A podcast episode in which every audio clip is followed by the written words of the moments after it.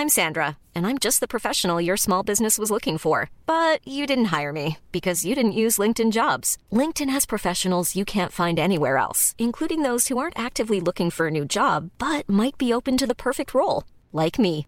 In a given month, over 70% of LinkedIn users don't visit other leading job sites. So if you're not looking on LinkedIn, you'll miss out on great candidates like Sandra. Start hiring professionals like a professional. Post your free job on linkedin.com/people today.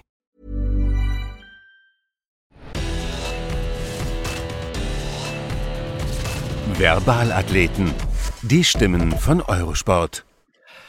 Herzlich willkommen zu Verbalathleten, die Stimme von Eurosport. Unser Gast heute hat sich äh, von den höchsten Skisprungschanzen der Welt gestürzt. Er ist verdammt weit geflogen und er ist extrem hart gelandet. Und sein Heil, das hat er dann ausgerechnet im Motorsport gefunden. Seit 2016 kommentiert er bei uns bei Eurosport Skispringen an der Seite von Matthias Bielek. Herzlich willkommen, Sven Hannawald. Sven, grüß dich. Einen schönen guten Tag.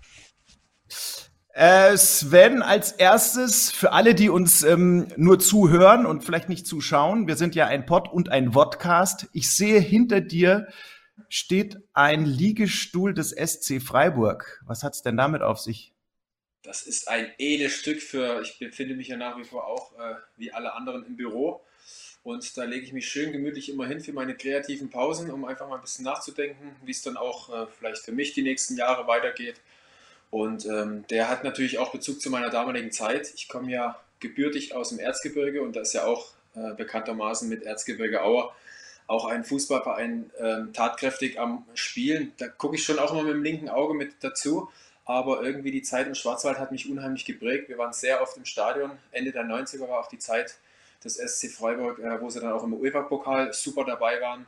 Und ich finde mich, glaube einfach auch unheimlich gut in dem Verein wieder, weil es da auch keine Kapriolen gibt. Äh, wenn Spieler irgendwo mit, mit über die Berater äh, um Geld pokern, dann dürfen sie gern gehen. Also du merkst dem Verein einfach eine gewisse Ruhe an, die mich äh, dann natürlich auch widerspiegelt. Und deswegen glaube ich schon, dass ich mich da so ein bisschen auch verliebt habe. Aber wie gesagt, die Heimat vergesse ich nicht. Äh, Aue hat es nur ab und zu mal ein bisschen schwerer als Freiburg. Sven, über ähm, deine Vergangenheit, über dein, ja, kann man glaube ich wirklich so sagen, bewegtes Leben mit all seinen Höhen und Tiefen sprechen wir natürlich in ähm, dieser Sendung, ist ja klar. Ähm, zuerst aber mal zu deinem aktuellen Status quo. Wir hatten ja ein Vorgespräch und da hast du auf mich ähm, doch so einen rundum zufriedenen und glücklichen Eindruck gemacht. Korrekt?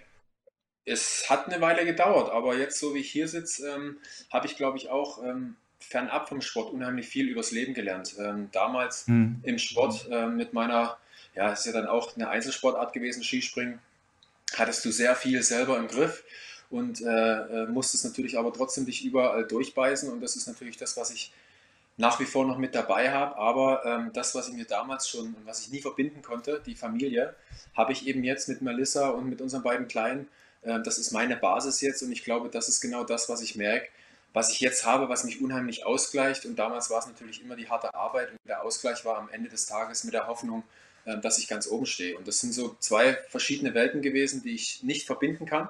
Das habe ich damals schon äh, irgendwie in einem Interview intuitiv mal gesagt, äh, als es dann immer mhm. um die Familie, Lebenspartnerin und so weiter ging, habe ich immer gesagt, Familie, Haus, alles nach der Karriere. Ich wusste nicht warum, weil das habe ich irgendwie, irgendwie gesagt. Im Nachgang habe ich dann Ende meiner Karriere gemerkt, dass ich einfach Familie und meine krasse Welt des Sports oder so wie ich mit dem Sport als Ehrgeizling und Perfektionismus umgehe, ich kann es nicht äh, verbinden. Und jetzt habe ich die Zeit einfach mein Familienleben nachzuholen. Ich genieße es unheimlich und parallel baue ich dann natürlich meine Steinchen auf, ob das jetzt äh, mit euch, mit Eurosport äh, kommentieren ist, mit Matze, wo ich unheimlich Spaß habe oder eben andere Themen, was die Firma und äh, Gesundheitsberatung angeht. Sprich, Sven Hannawald geht's gut. Und die schöne, die gute Nachricht ist, äh, Sven, ja. jetzt wird's ähm, sogar noch besser. Wir ja, begeben uns jetzt verbal nochmal in ganz andere Höhen und Dimensionen, um so in deiner Welt zu bleiben. Birgit Hasselbusch und ihr Kurzporträt vom Highflyer, Sven Hannawald. Auf dem Sofa im Erzgebirge neben seinem Vater schaute sich der kleine Sven die Vier-Schanzentournee an und meinte, die will ich mal gewinnen. Denn dort, wo er aufwuchs, rangierte der Wintersport in der Beliebtheitsskala noch vor dem Fußball. Gesagt, getan. Vier gewinnt sollte 2002 in die Sportgeschichte eingehen. Sven Hannawald, der Erste, der alle vier springen und den Titel holen konnte. Er habe sich gefühlt wie ein Gladiator im alten Rom. Dazu etliche WM-Titel und Olympiasieger mit dem Team. Fehlende Schnellkraft glich er durch Talent und Willen aus. Schon als Kind einer, der bei jeder neuen Location die Offiziellen gleich mal nach dem Schanzenrekord gefragt hat. Wenn ein Hannawald was anpackt, dann eben richtig. Ich mach mein Zeug. Einer seiner meist zitierten Sätze. Die langen Sätze blieben irgendwann aus. Körperlich und geistig ausgelaugt, da halfen auch Heinz Erhardt Filme und selbstgebackene Muffins zum Entspannen nicht mehr aus. Sven und der Burnout, ein weiteres Kapitel seines Lebens, das der Titel seines Buches gut zusammenfasst. Mein Höhenflug, mein Absturz, meine Landung im Leben. Sven, der Bodenständige, ist gelandet. Im Garten seines eigenen Hauses. Hanglage versteht sich von selbst bei einem Skispringer. An Investitionen geht er sparsam ran, aber nicht geizig. Obwohl manch einer im Witz über ihn sagt, der fährt hinterm Flixbus her, um WLAN zu haben. Dabei saß er als Rennfahrer schon in viel schnelleren Flitzern, sogar in seinem Favorite, einem 911er. Das übrigens auch sein Geburtsdatum. An seinem 15. Geburtstag fiel die Mauer. Er selbst, damals noch Sven Pöhler im Internat Klingenthal, danach seine Eltern in den Westen heirateten und aus ihm wurde im Schwarzwald der Hannawald. Er hat eine Ausbildung zum Kommunikationselektroniker, ist inzwischen Unternehmensberater mit der inneren Balance und Tipps gegen Stress, der nicht um den heißen Brei herumredet. Daher auch als Eurosport-Experte ein Verbal-Überflieger und beim Golf nicht zu unterschätzen. Was seine beiden Kinder mal sportlich machen, alles, was mit Ball zu tun hat, überlässt Sven seiner Frau Melissa, einer Ex-Fußballerin. Gegen sie kam kein einziger der Liebesbriefe an, die ihm mal in einem Wäschekorb zugestellt wurden. Auch daran merkt man, wie wenig abgehoben Sven Hannawald ist. Ja, Sven. Man sieht schon, wir haben einiges zu besprechen. Ähm, zu diesem Lebenslauf. Lob, Kritik, Anmerkungen, Ergänzungen von deiner Seite?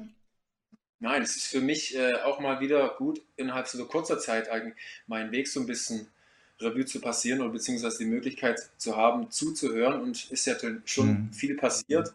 Es beschreibt mich natürlich auch in der Kürze ganz haargenau alles, was passiert ist. Und dementsprechend ist das, ja, waren es schöne, ich weiß gar nicht, wie lange es war. Halbe Minute, Minute? ich glaube eher zwei. Kurzweilig. Ja, auf jeden Fall, wie gesagt. Also ähm, ich bin nach wie vor weiter immer am Gehen. Ähm, es ist immer schön an so Punkten wie heute, dass ich auch mal ein bisschen äh, ja, nach hinten gucken kann, aber in der Regel, ich gucke auch meistens nicht ganz weit nach vorn, sondern ich habe so ein bisschen mein Gefühl und ähm, dann mhm. bin ich meistens um Hier und Jetzt und äh, dementsprechend natürlich immer aktuell, bin nie am Träumen, ähm, eher leicht mal pessimistischer, weil ich dann immer nicht, äh, wenn ich zu blauäugig bin und mir die, die Welt zu blumig mal, dann falle ich immer eher hin und das nervt mich und das kann ich ja gar nicht haben. Deswegen freue ich mich, wenn ich ein bisschen ja, gebremster an alles rangehe, freue ich mich um, um jedes Mühe, wo es dann besser wird als gedacht. Das ist so grob die Einstellung von einem Hannawald. Ähm, ein Hannawald äh, ist ein Perfektionist, das hast du selber schon gesagt und das hat mir auch wirklich jeder, mit dem ich irgendwie im Vorfeld unseres Gesprächs über dich gesprochen habe. Ähm, bestätigt. Also dieser, dieser Perfektionismus, der hat dich ja weit, weit gebracht. Also er hat dich ähm, zum Olympiasieger gemacht. Du hast die Vier-Schanzentournee gewonnen als erster Springer ähm, überhaupt mit einem äh, sogenannten Grand Slam. Das heißt, du hast alle vier Springen ähm, gewonnen. Ähm, hättest du das alles geschafft äh, ohne deinen Perfektionismus, ohne deinen Ehrgeiz? Oder war das die absolute Basis?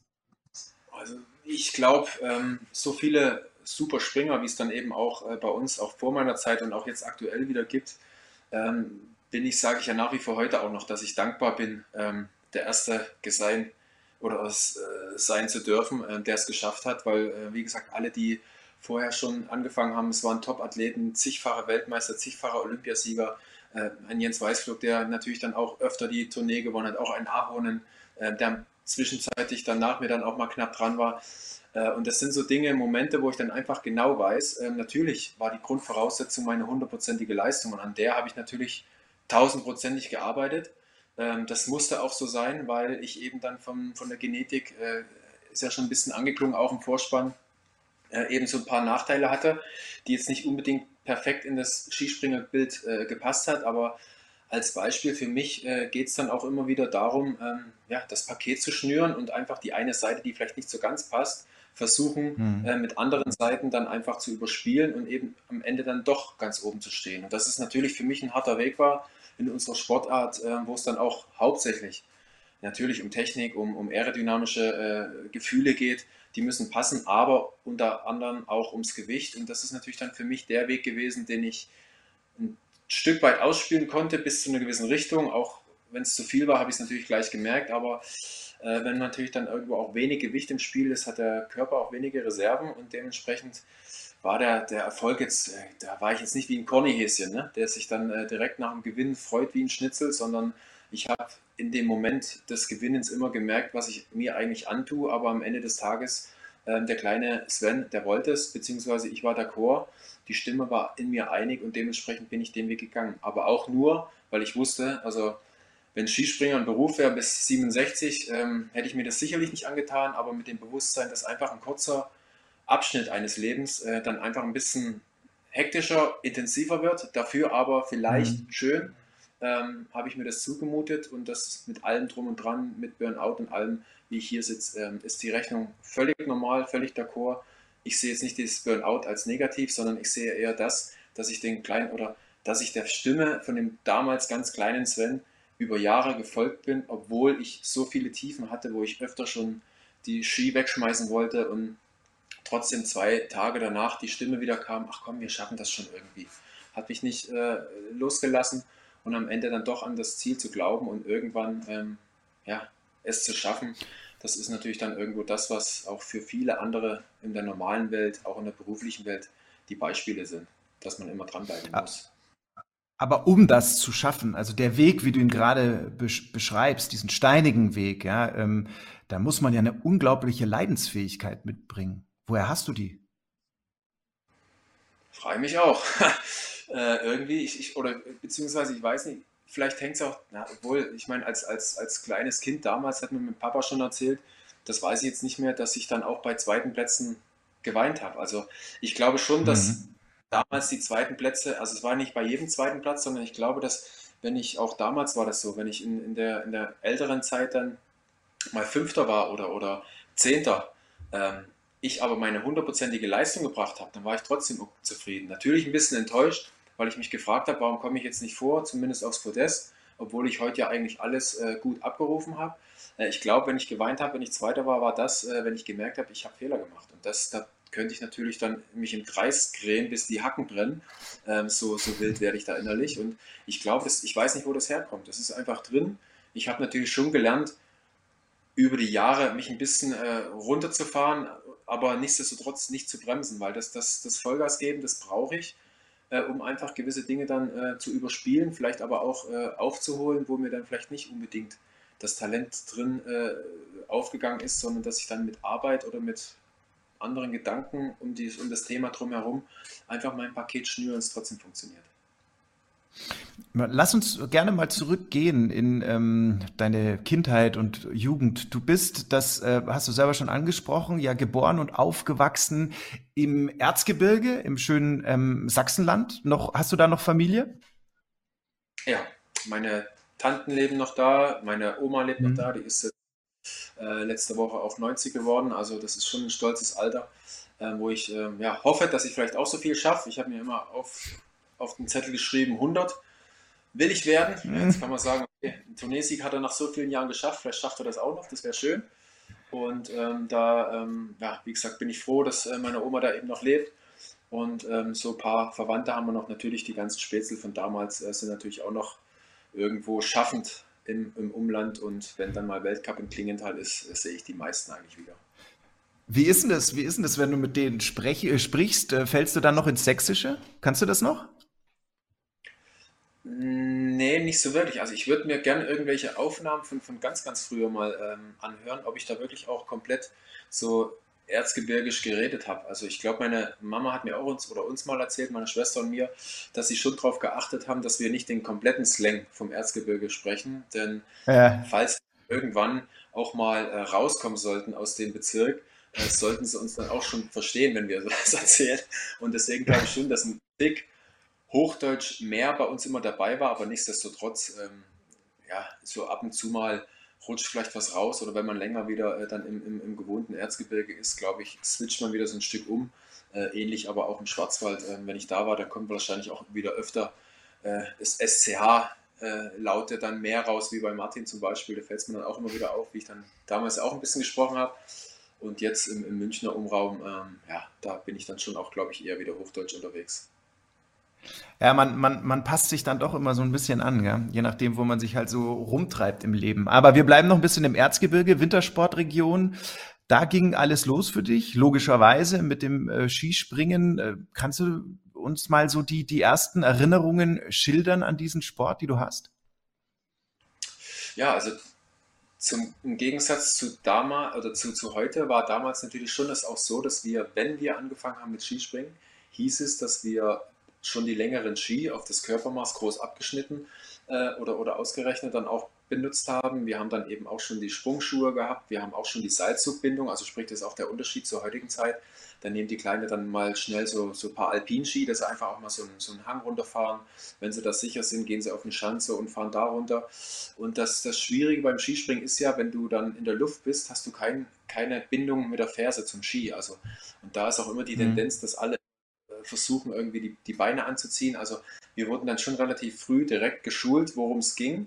Und äh, ich kann mich jetzt nicht mehr ganz dran erinnern, aber dadurch, dass ich den Weg so lange gegangen bin, glaube ich, dass es mir von, von Anfang an äh, Spaß gemacht hat. Dass ich mich da wiederfinde, dass ich schon derjenige bin, der Augen zu und durch überall rumprügelt und irgendwie, wo ich noch nie war, direkt maximal, sondern es ist auch heute noch so, wenn ich irgendwo hingehe, ähm, setze ich mich erstmal mit allem auseinander, denke, wie es funktioniert, mache die ersten Erfahrungen und wenn ich dann merke, ah, so funktioniert das, dann geht bei mir das Licht an und dann wird getestet, äh, wie weit es geht. Und äh, das ist früher genauso gewesen und hat mir unheimlich Spaß gemacht und ähm, ich weiß auf jeden Fall noch, dass nach den ersten paar Sprüngen, wo ich dann auch schon wieder gemerkt habe, oh, das ist richtig cool, ich schon im rechten Augenwinkel gesehen habe, da steht da noch eine größere. Vielleicht kann ich ja da bald auch schon hin. Also die, das Feuer war relativ schnell entfacht und so waren aber auch die Anfänge von uns wirklich auf ganz, ganz kleinen Chancen, aber eben mit direktem Material. Machen wir einen kleinen Zeitsprung. Ähm, dein 15. Geburtstag, der 9. November 1989. Ähm, da war noch was, nämlich äh, der Mauerfall.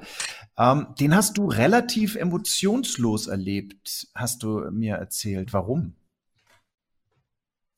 Ja, ich meine, am, am 9.11. damals, ich glaube, es war ein Donnerstag, bin ich dann 15 Jahre alt geworden. Jetzt kann man sagen, okay, 15 in der heutigen Zeit gibt es irgendwelche Klimaaktivisten und alles Mögliche schon, äh, politisch äh, mehr, mehr forcierte Jugend.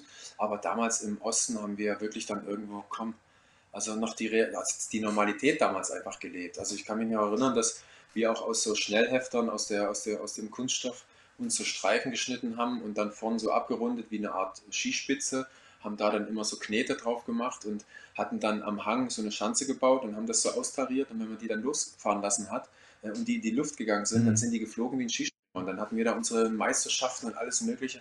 Mit sowas haben wir uns beschäftigt.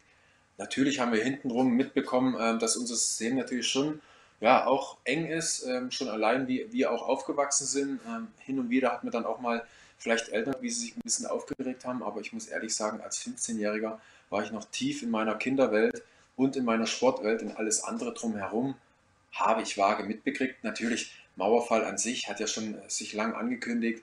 Ähm, man hat ja dann auch gemerkt als Kind, oh, ich möchte dann irgendwo auch mal zum Urlaub, äh, vielleicht mal nach Spanien oder irgendwo, ja, keine Ahnung wohin, aber irgendwie geht es nicht, hat man, hat man äh, von seinen Eltern gehört. Und nach dem Mauerfall äh, war das schon anders, aber Nichtsdestotrotz am nächsten Tag ging der normale Alltag bei uns erstmal los, also oder weiter mit Schule oder Training. Ich weiß jetzt nicht, was als erstes am Tag war. Und, und so war das für uns gestrickt. Aber an dem Abend ähm, am 9.11. war so eine, so eine, so eine äh, ja, Presse, Presseerklärung in der aktuellen Kamera. Also das war ist das die Tagesschau vom Osten damals gewesen. Und da hat eben dann Herr Schabowski äh, dann auch mitgegeben, dass äh, die Grenzen offen sind und war sich auch selber gar nicht mehr sicher. Also da weiß man auch, dass die klaren Ansagen, die es damals im Osten gab, ohne Rütteln, äh, die waren da schon total verweichlicht. Keiner wusste mehr vom anderen was. Und das hat sich schon angekündigt und am 9.11. war es dann soweit, an meinem Geburtstag. Das ist natürlich auch eine schöne Feier für mich, zusätzlich. Ähm, also du hast das alles relativ entspannt erlebt, aber danach ging es ja dann Schlag auf Schlag. Dein Vater ist sehr schnell in den Westen und ihr dann auch, in den, in den Schwarzwald eben. Ähm, und da ist dann ja einiges auf dich eingeprasselt, logischerweise. Ähm, unter anderem auch eine Namensänderung äh, von Sven Pöhler, nämlich zu Sven Hannawald. Erzähl die Geschichte kurz. Ja, das war, das, war, das war eigentlich ganz lustig, weil man muss wissen, dass bei uns im Internat dann eben auch immer so ein Erzieherinnenzimmer war. Also das war, wir hatten, das Internat war äh, dreistöckig und äh, im ersten Stock unten, also nicht im Erdgeschoss, sondern im ersten Obergeschoss dann, äh, war eben das Erzieherinnenzimmer mit einem Telefon und eine Klingel war dann nach außen gelegt, so eine Glocke. Da hat man dann immer überall im ganzen Internat gehört, wenn ein, ein Telefon geklingelt hat. Und dann hat man immer gehofft, oder in meinem Fall, dadurch, dass meine Eltern natürlich dann eben auch jetzt weiter weg waren, ähm, hat man äh, natürlich gehofft, dass äh, äh, mein Name kam, in dem Fall Pöhler. Und an dem einen Tag, ich weiß nicht mehr wann es war, ähm, war es dann eben soweit und haben mich meine Eltern angerufen und haben gesagt, dass sie heute geheiratet haben und dass ich jetzt Hannawald heiße. Das war jetzt nicht so überraschend, weil im Vorfeld hieß es natürlich schon wegen Namen, hat man dann auch schon gesprochen, wegen Pöhler. Ich habe schon gesagt, ich habe mir immer vorgestellt, dann sitze äh, sitz ich oben auf dem Balken und was klingt denn cool? Ähm, dann habe ich so Sven Hannawald. Ja, das ist irgendwie zu lang. Und irgendwie hätte ich dann auch, hätten wir, ich glaube, wenn wir uns durchgedrückt hätten, hätten wir auch Pöhler weitergehießen, aber irgendwie hätte ich das so Sven Hannawald, das klingt schon cool irgendwie. Also so war ich auch immer irgendwie gestrickt, komischerweise. Und ähm, ja, und so war das dann eben. Da gab es dann eben den, den offiziellen Anruf, dass sie dann eben geheiratet hatten. Und der Rest der Geschichte ist ja dann äh, bekannt. Du hast als Sven Hannawald außergewöhnliche Erfolge gefeiert, ähm, warst auch unter außergewöhnlichen Athleten außergewöhnlich. Das hat uns ähm, dein ehemaliger Kollege und heutige Eurosport ähm, ebenfalls Kollege ähm, Martin Schmidt erzählt. Sven war ein großartiger Skispringer und jetzt ist er ein großartiger Kollege bei Eurosport. Also im Team haben wir immer ziemlich viel Spaß miteinander, ähm, aber trotzdem haben wir uns glaube ich, unseren sportlichen Ehrgeiz und die Zielstrebigkeit bewahrt. Und was das Thema angeht, war der Sven früher schon wirklich sehr besonders. Ich habe einige Sportler erlebt im Skispringen, auch außerhalb. Aber die Zielstrebigkeit, die Akribie, auch die Härte gegen sich selber, das ist schon sehr, sehr besonders und einzigartig. Ich glaube, das war schon ein großes Erfolgsgeheimnis vom Sven. Das hat man manchmal auch als Teamkollege zu spüren bekommen. Also er hatte immer so Phasen, wo er sich auf irgendwas besonders konzentriert hat. Einmal hat er, kann ich mich erinnern, hat er so die Frischluftphase gehabt. Das hat dazu geführt, das ist ein Wintersportart, dass das Fenster nachts beim Schlafen immer weit offen sein musste. Da hat man auch als Teamkollege keine Chance, das Fenster irgendwann mal heimlich zu schließen. Das hat er sofort gemerkt. Das hat dazu geführt, dass morgens hat sich dann der Reif in den Teppichboden gelegt und da musste man sich auf so einen Zimmereinsatz mit ihm wirklich vorbereiten mit Wärmedecke etc. Also Sven, Warmduscher war er nicht, ähm, wobei, ist mir recht überlegt, die Phase gab es glaube ich auch mal. Aber das beim nächsten Mal. Ja. ja, schön. Ja, der eiskalte Warmduscher Sven Hannawald. Äh, wie muss man sich das denn, wie muss man sich das denn vorstellen, wenn Martin Schmidt da versucht hat, nachts heimlich das Fenster zu öffnen und du aufgewacht bist? Wie war das? Dann hast du gesagt, hier ich, Grand Slam, du nicht, Fenster bleibt offen. Das war ganz, ganz normal. In der Nacht äh, bleibt es ruhig und wenn Martin aufgestanden ist, hat es äh, aufgemacht, dann bin ich, äh, ohne irgendwas zu sagen, aufgestanden und habe es äh, wieder zugemacht. Das ist der Vorteil dann auch, äh, unter Männern, dass da nicht die großen Diskussionen sind, sondern da wird dann ja, das, hätte, das, Spiel hätte auch weitergehen können, weil äh, auch Martin ist natürlich unheimlich ehrgeizig und deswegen hat er natürlich auch die super Erfolge gehabt in, in seiner Laufbahn. Ähm, und dementsprechend hätte das Spiel auch die ganze Nacht gehen können. Ich glaube, ich hätte, es hätte keiner von uns äh, aufgegeben, wenn äh, Martin es ernst genommen hätte. Aber mir war dann eben in der Phase ähm, es wichtig, frische Luft zu kriegen. Ähm, keine Ahnung warum, aber es, hin und wieder habe ich dann auch meine eigenen Macken. Äh, und so war es dann am Ende vielleicht auch gut, dass äh, Martin ein bisschen das Nachsehen hätte, weil ansonsten, wie gesagt, wäre das Spiel bis morgens zum Frühstück gegangen. Ja, der Martin Schmidt hat wahrscheinlich auch nicht aufgegeben, der ist einfach eingefroren. Er konnte nicht mehr aufstehen. Ähm, Härte gegen sich selbst, Perfektionismus, Ehrgeiz, völlig egal, ähm, wie man es nennen will. Fakt ist ja, diese Charaktereigenschaft, die hat dich ähm, äh, weit gebracht. Du bist äh, richtig weit geflogen, aber wie eben auch ähm, schon erwähnt, du bist auch verdammt hart gefallen. Ähm, Stichwort Burnout. Kannst du uns noch mal bitte den Weg dahin zusammenfassen und vielleicht auch äh, mal beschreiben, was Burnout eigentlich bedeutet für die Menschen, die sich vielleicht noch nicht so damit beschäftigt haben? Was, was macht das mit dir physisch wie psychisch? Also Burnout, ich meine, es sagt ja auch das, das Wort, ähm, oder beziehungsweise man kennt es ja auch dann vom Motorsport, äh, das, den Burnout, wenn sie den dann machen, dass sie dann praktisch hinten die Reifen komplett qualmen lassen. Und das ist, glaube ich, auch für mich das gute Bild, äh, was dann beschreibt, mhm. was in einem los ist. Ist einfach, wenn man den Körper einfach nicht das gibt, was er braucht und man ihn gleichzeitig komplett fordert bis in die letzte äh, Haarspitze. Und da einfach die, die, die, das, das, die beiden Seiten zu, zu leben, sprich äh, die, die, die Anspannung oder das Berufliche oder die Arbeit und auf der anderen Seite aber auch dem Körper die Ruhe zu geben. Das ist immer so der Punkt, äh, dass das, äh, da kam ich ab einem gewissen Zeitpunkt nicht raus. Hat natürlich den Hintergrund, dass ich in Phasen, wo ich gemerkt habe, dass ich schon mehr aufzuholen habe, äh, angefangen habe, wenn alle so ein bisschen Ruhe hatten, selbst für mich so zu arbeiten, zu mich mit dem Skispringen mhm. auseinanderzusetzen, vielleicht auch zu trainieren, obwohl es keiner wusste. Also sprich dem Körper die Pausen zu entziehen und somit, ich meine, in der heutigen Zeit, wenn man mit einem äh, Telefon dann auch oder Mobiltelefon viel telefoniert, viel im Internet rumsurft, dann ist klar, der Akku ist leer. Und ähm, wenn der Akku leer ist, legt man es weg und steckt es wieder an. Äh, und und äh, im Körper ist das so, da holt er sich, erholt er sich im Schlaf. Und das war so ein bisschen einfach so ein Kreislauf, der immer tiefer ging, äh, wo ich immer mehr ähm, dann auch gemerkt habe, dass ich eigentlich vom körperlichen her total schlapp und müde bin, auch gar nicht mehr so wirklich so die, die, die Lust habe, äh, dann irgendwo auch noch freiwillig irgendwie noch was zusätzlich zu geben. Auf der anderen Seite, dadurch, dass ich auch schon so viel gemacht habe und so viel gearbeitet habe, zusätzlich zu all, im Gegensatz zu allen anderen, ähm, aber trotzdem natürlich auch auf den Erfolg hatte. Und da konnte ich natürlich nicht sagen, ähm, dass ich bin an einem Punkt, also ich fühle mich müde äh, und es klappt nicht. Äh, also äh, schraubt man meist ein bisschen zurück, sondern ich war an einem Punkt, es klappte trotzdem irgendwie. Also sprich, die Arbeit wurde belohnt und somit ist das für mich so ein bisschen der negative Kreislauf gewesen für die, für die Zeit dann auch später, weil ich glaube, vom Grunde her ähm, hätte ich einfach von vornherein ähm, es annehmen müssen, wirklich dann auch mir Pausen einzugestehen, weil heute weiß ich, ähm, egal was ich mache, ich ruiniere mich trotzdem. Ich steigere mich so blind rein, erfordere meinen Körper und am Ende weiß ich aber auch, ich gebe dem Körper das, was er braucht, und zwar die Ruhe. Und das gleicht mich unheimlich aus. Durch die Pausen kriege ich genau auch das, was man natürlich durch das Training und so weiter natürlich forciert, dass man einfach ein bisschen mehr danach hat vom körperlichen Energiehaushalt und so weiter und so fort. Das weiß ich heute, aber damals hätte ich das nicht zurückdrehen können. Damals in der Zeit, ähm, als es mir nicht mehr so gut ging, habe ich auch gedacht, komm, ey, ruh dich einfach aus. Aber dann war so eine kleine Stimme, die einfach gesagt hat, du, also du kannst dich gern ausruhen, aber ich glaube nicht, dass von Ausruhen äh, dass man da Wettkämpfe gewinnt. Und somit hatte ich immer so ein bisschen schlechtes Gewissen bei mir, ähm, ähm, obwohl ich gemerkt habe, dass ich von der Müdigkeit her überhaupt nicht mehr klarkomme. Und ab dem Zeitpunkt dann, ähm, ich glaube, nach meinem Erfolg, ähm, habe ich dann noch mehr zu tun gehabt, weil ich mich, glaube ich, intern gefragt habe, was ich denn jetzt noch erreichen möchte. Weil für mich ist nach wie vor auch heute noch die Tournee das Höchste im Skispringen, äh, das es zu gewinnen gibt. Und ähm, das habe ich damals gewonnen und somit war es einfach für mich schwer mit dem körperlichen Symptom, was soll ich denn jetzt noch machen? Und äh, sich da noch durchzubeißen, hat mir dann nochmal eine Schublade draufgegeben. Natürlich habe ich als derjenige, wie ich dann auch schon immer war, mich trotzdem zusammengerissen, aber das hat mir dann wirklich den kompletten Nackenschlag gegeben.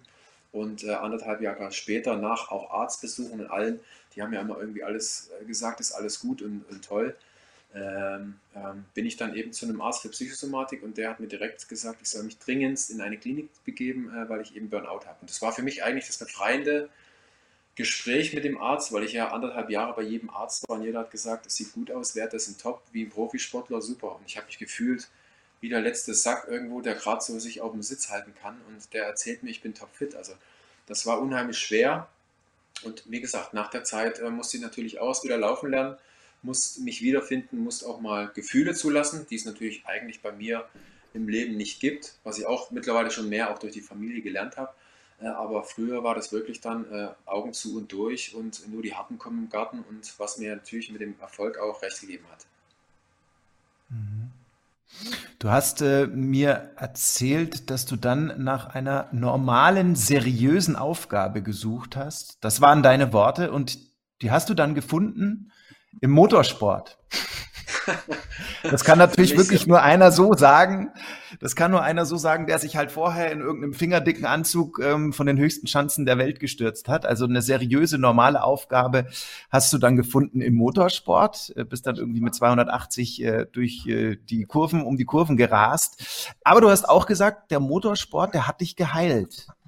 Erklär uns das nochmal.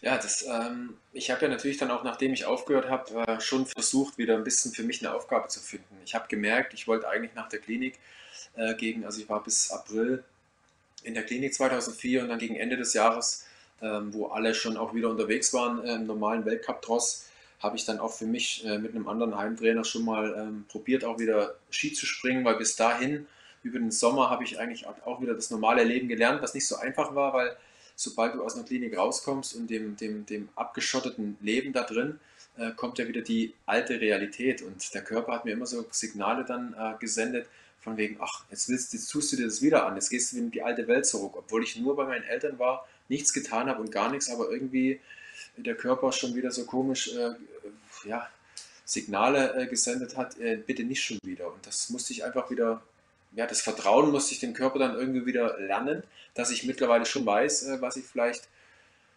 über viele Jahre übertrieben habe, was aber trotzdem so sein musste. Das habe ich ihm auch erklärt, war halt so.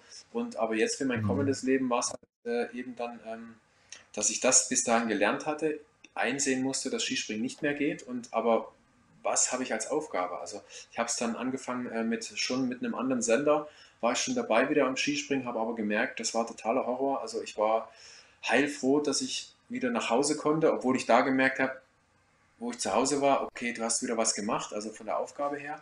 Aber es ging überhaupt nicht, weil ich total unruhig war und äh, somit habe ich Skispringen komplett auch ähm, äh, das Expertentätigkeit oder mit dabei sein fürs Fernsehen absagen müssen. Ich weiß nach Turin ähm, stand da dran 2006, ähm, musste ich leider absagen, aber das war dann halt einfach so. Und dann ging es halt weiter, was, was wird aus mir? Und es hat sich dann irgendwie ein Weg ergeben. Äh, über die damalige Zeit ähm, hatte ich dann auch schon mal den einen oder anderen Kontakt ähm, zu einem, bei einem, bei einem Formel-1-Rennen. Und ich bin natürlich Fußball und äh, Motorsport begeistert. Und da hatte ich dann die Möglichkeit, mal eine Rennlizenz zu machen, dass ich mal eigene Rennen fahren darf. Das fand ich cool und spannend und hat mich auch wieder so ein bisschen in eine andere Welt reingegeben, auch Richtung Sport. War auch okay, hat ja auch Spaß gemacht, schnelle Autos. Und bis dann 2010 ähm, dann mal so der Punkt war, wo ich die Möglichkeit hatte, für eine komplette Saison, also 2010 dann, äh, zu unterschreiben, einen Vertrag zu unterschreiben. Und da weiß ich auch noch, dass ich nicht sicher bin wo, oder war, soll ich es machen oder nicht. Heute weiß ich es, dass es nur die Aufgeregtheit war, äh, wie wenn man ein Vorstellungsgespräch hat und man am liebsten möchte, dass es gut ausgeht. So. Und äh, ich bin da hingefahren, total, äh, wusste ich nicht, okay, hoffentlich geht das gut und mache ich alles richtig.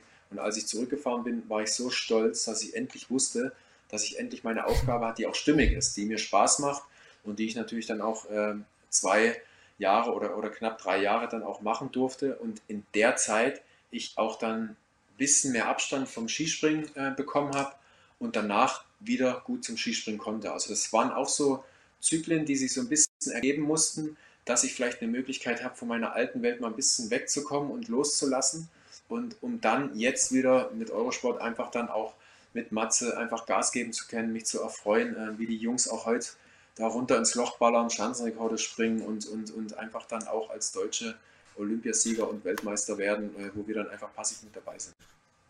Äh, da kommen wir natürlich gleich zu, ähm, aber jetzt interessiert mich schon noch ein Punkt. Also ähm, Skispringen, Motorsport, ähm, das sind ja dann schon eben Sportarten äh, bei, bei aller, wie soll ich sagen, Akribie und Vorbereitung und ausgereifter Technik, da braucht man ja auch äh, durchaus so ein bisschen Gottvertrauen.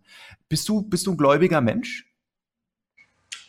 Also ich bin jetzt, dadurch, dass ich aus dem ähm, ehemaligen, aus der ehemaligen DDR komme, natürlich ähm, waren die meisten nicht getauft. Also von dem her bin ich heute so aus dem Kirchendenken Heide. Ich weiß aber, ich wusste schon immer, dass irgendwas auf mich, beziehungsweise jetzt natürlich auch auf unsere Familie aufpasst. Und das ist auch so ein gutes Gefühl, dass man einfach so ein bisschen Verantwortung auch abgeben kann. Und das äh, nennen sie natürlich dann irgendwo auch äh, in den Kirchen glauben, an wem auch immer. Und ich weiß, dass einfach auf uns jemand aufpasst. Wie er heißt, weiß ich nicht, habe ihn auch noch nie gesehen. Auf jeden Fall macht er seine Sache gut und dementsprechend vertraue ich dem. Und das war auch so ein Punkt, ähm, wo ich schon immer auf meinem Weg ähm, ja, jetzt mich nie damit auseinandergesetzt, was könnte passieren. Es war dann gegen Ende dann auch im, im Motorsport so, dass ich gemerkt habe, dass ich öfter ans danach gedacht habe und das für mich natürlich auch der Unterschied war, dass es vielleicht Zeit ist, äh, ja, andere Dinge zu tun, die vielleicht nicht mehr so äh, risikobehaftet sind. Skispringen an sich mhm. und Motorsport ähm, sind ja von den, von, den, von den Sportarten an sich, haben ja gar kein, nichts Gleiches. Also im Skispringen wirst du schön, wir sitzen auf dem Balken, du wirst sanft beschleunigt und dann geht die eine Bewegung in die andere über. Im Motorsport, das täuscht ein bisschen. Also wenn ich jetzt Rennen anschaue oder wenn man Rennen anschaut im Fernsehen, dann sieht man die Autos immer schön die Curbs schneiden und schön zack und schön wie auf einem Gleis. Wenn man einmal im Rennauto saß äh, und dann mal so einen Curb, Curb dann auch nehmen musste, weil es einfach die bessere Linie war, da hast du gemeint, dir fliegen die, die, die Räder durchs Cockpit und das Ding ist komplett Schrott danach. Aber das war so ein Hin und Her, überhaupt kein, überhaupt kein Vergleich zum, zum eleganten und geschmeidigen Skispringen. Aber was beide Sportarten äh, dann auch verbindet, ist, dass in beiden was passiert. Und du musst aber mit dem Risiko oder du musst dich an das Risiko rantasten, um gut zu sein und noch ein Stück drüber ein Gefühl dafür zu haben, was da noch geht, um vielleicht der Beste zu sein. Und das war das, was ich dann im Motorsport auch wiedergefunden habe und dementsprechend natürlich auch aufgegangen bin. Und ähm, ja, aus dem Cockpit, aus dem Fahrersessel äh, hast du dann den Wechsel vollzogen, ähm, ein paar Jahre später, 2016 nämlich, äh, zu Eurosport und äh, kommentierst seitdem bei uns Skispringen an der Seite von äh, Mats Bielek und ähm, der hat sich natürlich auch nicht zweimal bitten lassen, ähm, ein kurzes kleines Statement über dich abzugeben. Meine Beziehung zu Sven Hannawald ist eine ganz besondere. Ich muss mich heute ab und zu noch zwicken, äh, wenn ich realisiere, dass wir jetzt auch Kollegen sind und gemeinsam seit vier Jahren schon den Skisprung-Weltcup übertragen, weil in meiner Jugendzeit als junger Kerl saß ich mit meinem Papa auf der Couch und war großer Fan, habe mitgejubelt beim großen Tourneetriumph. Da war Hanni für mich auch der, der große Popstar, der Skisprung-Weltstar. Und heute sind wir Kollegen und auch Freunde geworden. Das sehe ich so, dass da eine enge Freundschaft entstanden ist. Ich glaube, es beruht auch auf Gegenseitigkeit. Manchmal ist es auch äh, so eine gewisse Vater-Sohn-Beziehung. Also zumindest zieht er das so hin und wieder. Da gibt es eine schöne Geschichte aus Norwegen, aus unserer ersten Saison. Da gab es auch die erste Raw Air Tournee, die Norwegen-Tournee mit den Standorten Oslo, Lillehammer, Trondheim und dann am Schluss Vikersund. Und wir haben gesagt, wir wollen das Land sehen. Wir fahren komplett mit dem Auto. Er fährt gerne Auto. Und es war wirklich äh, anstrengend. Und dann habe ich mir vor der letzten Übertragung aus Vikersund gedacht, ich gönne mir heute mal ein Feierabendbierchen in Drammen. Weil Björn Anna Romören und Tom Hilde, die beiden Norweger, dann einen Geheimtipp hatten. Da wollte ich einfach mal mitkommen. Ähm, Sven ist aber sehr gewissenhaft und ehrgeizig in seiner Arbeitseinstellung, nach wie vor, wie früher als Sportler und hat gesagt, nee, wir gehen jetzt ins Bett, wir gehen aufs Zimmer. Also getrennt aufs Zimmer, hat jeder sein Einzelzimmer, aber nebeneinander äh, meistens oder oft im Hotel, in dem Hotel eben auch. Dann bin ich ins Zimmer, habe die Dusche angemacht, den äh, Fernseher angemacht, habe beides erstmal laufen lassen, um meinem Nachbar zu suggerieren, ich bin im Bett, ähm, bin dann aber heimlich davongeschlichen, war kaum auf dem Hotelflur, geht seine Tür auf. Wo gehst du hin? Ich, so, äh, ich will nur kurz was aus dem Auto holen. Dann sagt er, das ist schlecht, weil ich habe den Schlüssel. Äh, gut, aufgeflogen. Äh, Ende der Geschichte. Ich bin dann trotzdem ausgegangen, Hani. Aber die Sendung hat ja funktioniert. Und dass du auch da immer irgendwie auf mich aufpassen willst, ähm, freut mich und ich bin dir für alles unendlich dankbar. Also, Sven, wir halten fest, der ehemalige Sportsoldat Sven Hannawald, der achtet strikt auf den Zapfenstreich und er hegt äh, Vatergefühle für Matze Bielek. Ähm, wie groß ist die Enttäuschung, dass Matze dich da doch hinters Licht geführt hat? Nein, das sind ja, das sind ja so, so kleine Streiche.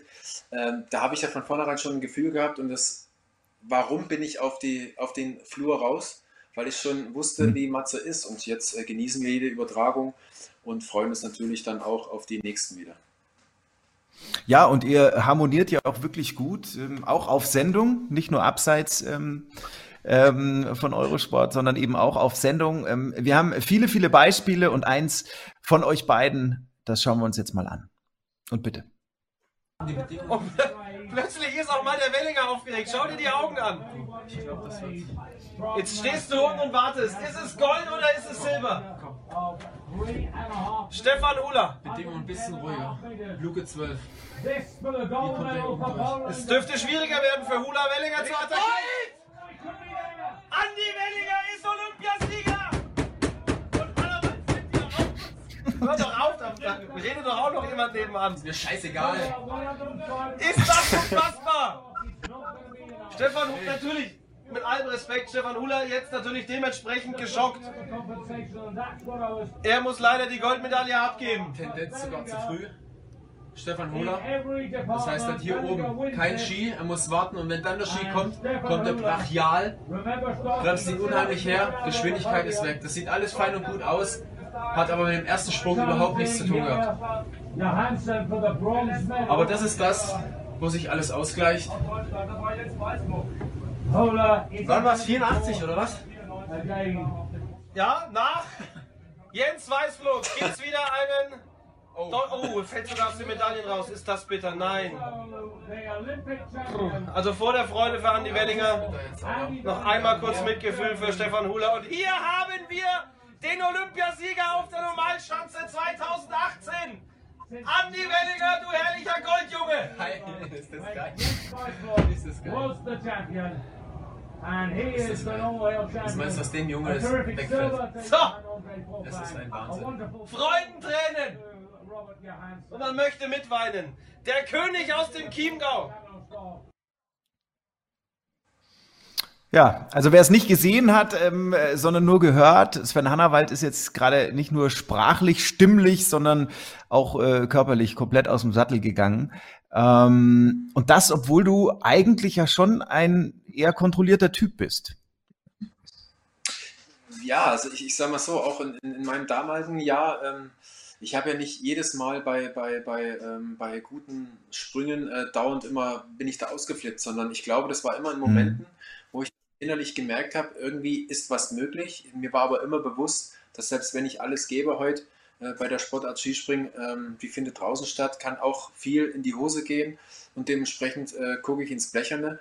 Und deswegen, wenn sich alles so ergeben hat und ich gemerkt habe, es funktioniert, dann bin ich natürlich ultra ausgeflippt. Und man sieht auch, wie ich dann innerlich natürlich, obwohl ich nach außen Ruhe ausstrahle, innerlich natürlich völlig im Film bin. Und genauso war es natürlich dann auch bei Andy äh, in Pyeongchang äh, bei den Olympischen Spielen.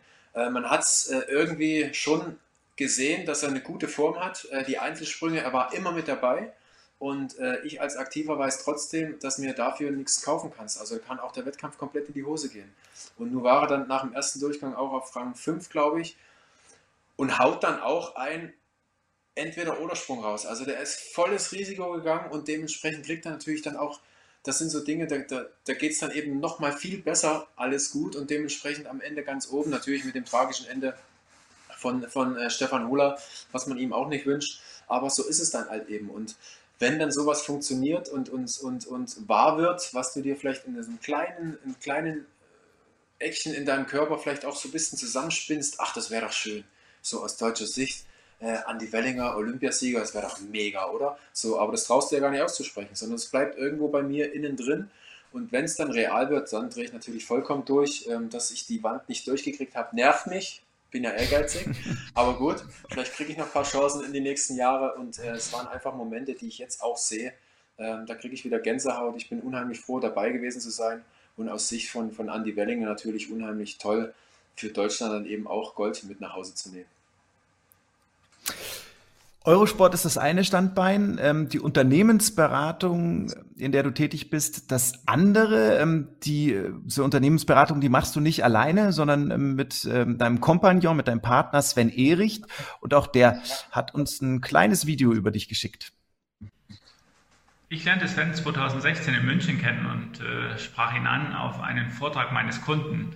Ähm, ich berate seit 20 Jahren Sportler bei ihrer Karriere nach der Karriere und äh, vermarkte sie überwiegend als Redner bei Firmen äh, vor deren Mitarbeitern und Kunden.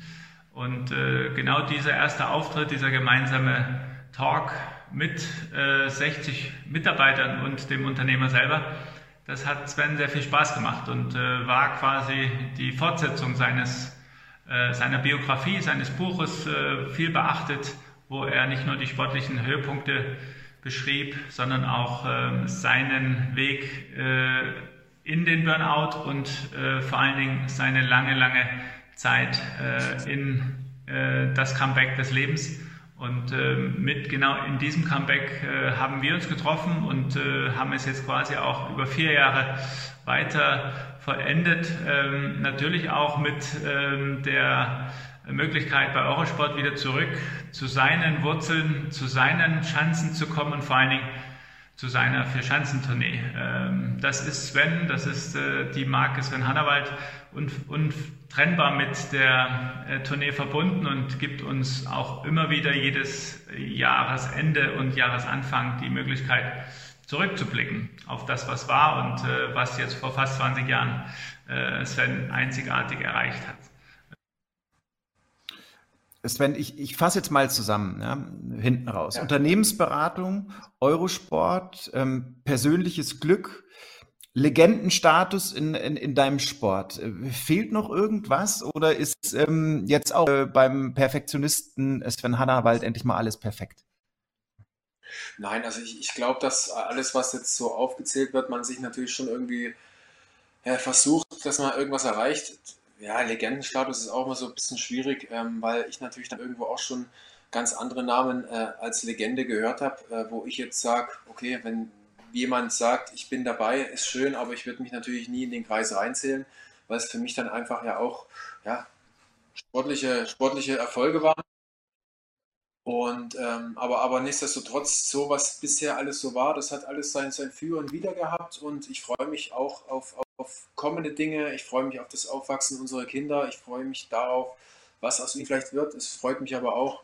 Ich freue mich darauf, äh, was wir als Familie vielleicht noch alles erleben dürfen.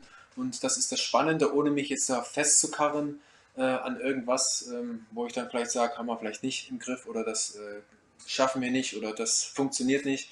Äh, sondern ich, ich bin da, wie gesagt, weiter hier im Jetzt, freue mich auf alles Zukünftige weiß natürlich auch, äh, wenn es um den Teil Hannawald geht, der wird wieder völlig durchdrehen und sich reinhauen und mit Ehrgeiz und Perfektionismus volles Programm geben. Äh, das muss jetzt nicht für alle gelten, sondern immer nur für mich. Und am Ende des Tages ist es trotzdem ein schöner Prozess gewesen, das Sportliche und jetzt kommt das Zukünftige. Das hört sich gut an. Und dafür wünschen wir dir natürlich auch alles, alles Gute. Vielen Dank für dieses Gespräch, Sven Hannawald. Ich danke dir. Vielen Dank auch äh, euch, die uns zugesehen oder zugehört habt. Wir hoffen natürlich, es hat äh, Spaß gemacht und äh, ja, wir freuen uns jetzt schon auf die nächste Ausgabe von Verbalathleten, die Stimmen von Eurosport. Bis dahin, macht's gut.